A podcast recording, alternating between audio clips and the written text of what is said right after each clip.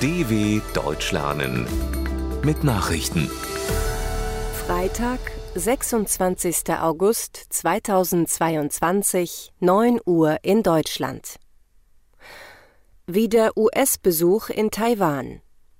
Ungeachtet der Spannungen mit China ist erneut eine Kongresspolitikerin aus den USA nach Taiwan gereist. Die Visite der republikanischen Senatorin Marsha Blackburn dürfte in Peking als neue Provokation gewertet werden, da die kommunistische Führung die demokratische Inselrepublik als eigenes Territorium betrachtet. Taiwans Präsidentin Tsai Ing-wen wertete den dritten Besuch von US-Politikern als deutliches Zeichen der Verbundenheit zwischen den USA und Taiwan. Damit steige Taiwans Entschlossenheit, sich selbst zu verteidigen, so die Präsidentin. Taiwan plant eine Erhöhung seiner Verteidigungsausgaben um 13,9 Prozent. Verhandlungen über NATO-Beitritt.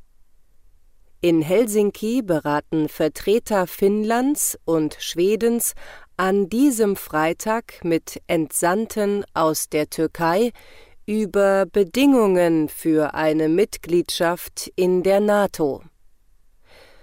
Der Beitritt der Nordeuropäer zum Verteidigungsbündnis droht an einem türkischen Veto zu scheitern.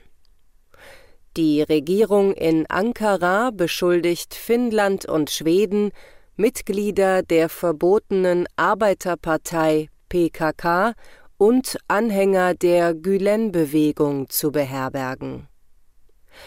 Die Türkei spricht von Terrorverdächtigen und fordert deren Auslieferung.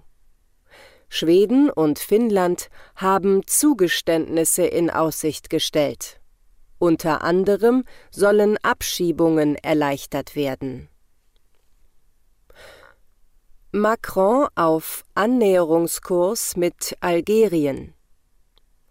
Nach monatelangen Spannungen wollen Frankreich und Algerien wieder enger zusammenarbeiten. Beabsichtigt seien gemeinsame Projekte im Bereich Industrie, Forschung, Energie sowie in Sport und Kultur, sagte der französische Präsident Emmanuel Macron zum Auftakt seines Besuchs in dem nordafrikanischen Land. Algeriens Präsident Abdelmajid Tebboune sprach nach seinem Treffen mit Macron in der Hauptstadt Algier von vielversprechenden Aussichten. Nach Macrons Angaben soll eine Historikerkommission die gemeinsame Geschichte ohne Tabus aufarbeiten. Staatschef Lourenço kann weiter regieren. In Angola ist Präsident João Lourenço im Amt bestätigt worden wie die Wahlkommission nach Auszählung von gut 97 Prozent der Stimmen bekannt gab, hat Lourenços Partei MPLA die Parlamentswahl vom Mittwoch mit 51,7 Prozent gewonnen. Der Wahlsieg der MPLA bedeutet automatisch eine zweite fünfjährige Amtszeit für Lourenço. Die oppositionelle UNITA konnte deutlich zulegen. Sie kam mit ihrem Parteichef Adalberto Costa Junior auf mehr als 44 Prozent. Die Regierungspartei MPLA und ihr Vorsitzender Lourenço kündigten Wirtschaftsreformen für Angola an. Trotz großer Ölvorkommen lebt ein Großteil der Bevölkerung des südwestafrikanischen Landes in Armut. Begründung für Durchsuchung bei Trump wird veröffentlicht. In den USA werden an diesem Freitag weitere Details über die Razzia auf dem Anwesen von Ex-Präsident Donald Trump bekannt gemacht.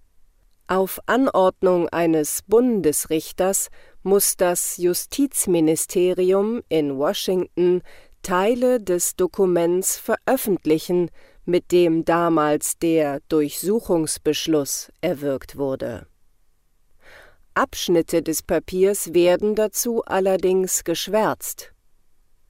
Das FBI hatte vor zweieinhalb Wochen Trumps Anwesen in Florida durchsucht. Die Fahnder beschlagnahmten dabei zahlreiche Dokumente, die aus dem Weißen Haus stammten. Einige davon waren als streng geheim eingestuft. Aus für Autos mit Verbrennungsmotor im Westen der USA.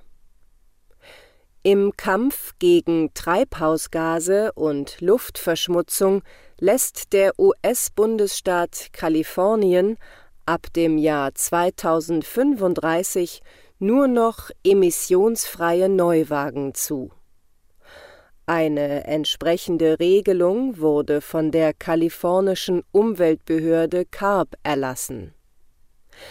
Demnach werden Benziner und Dieselautos schrittweise aus dem Straßenbild verschwinden.